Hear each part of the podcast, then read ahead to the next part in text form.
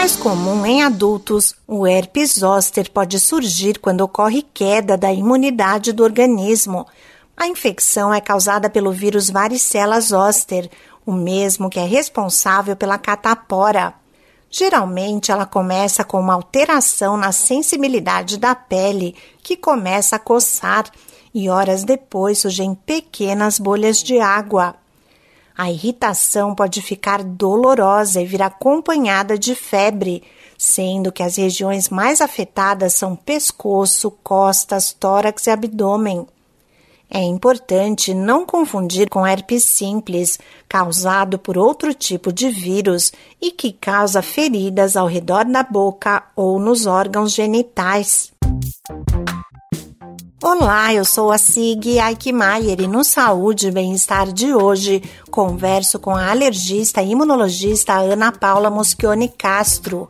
A médica explica o que provoca o herpes zoster. Normalmente, o herpes zoster é uma doença que se manifesta nos pacientes adultos mais seniors ou aquelas pessoas que têm um comprometimento da imunidade.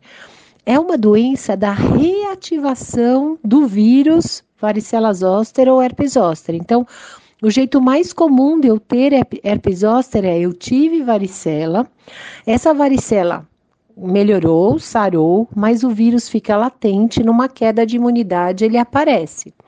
As pessoas suscetíveis, quer dizer, que não tomaram vacina ou que tiveram é, ou que não tiveram catapora, elas aí sim têm um risco de pegar o herpes zoster, aí ela pode ser contagiosa. A alergista e imunologista Ana Paula Moschione Castro diz que uma das características da doença é surgir em apenas um lado do corpo. O herpes zoster, ele em geral, ele começa com manifestações de dor ou cansaço sem nenhuma lesão.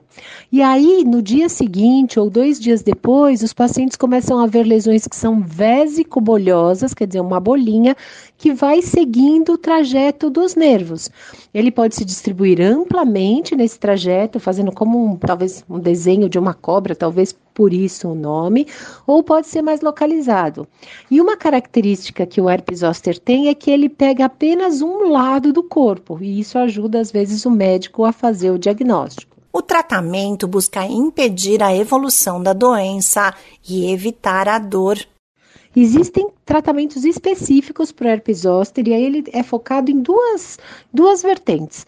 Primeiro, minimizar a viremia, então a evolução. Então a gente tem medicamentos que são antivirais. O aciclovir é mais famoso deles. É, ele não é gratuitamente disponível, mas ele tem aquele processo de desconto é, nas farmácias né, populares e isso torna ele bastante mais acessível.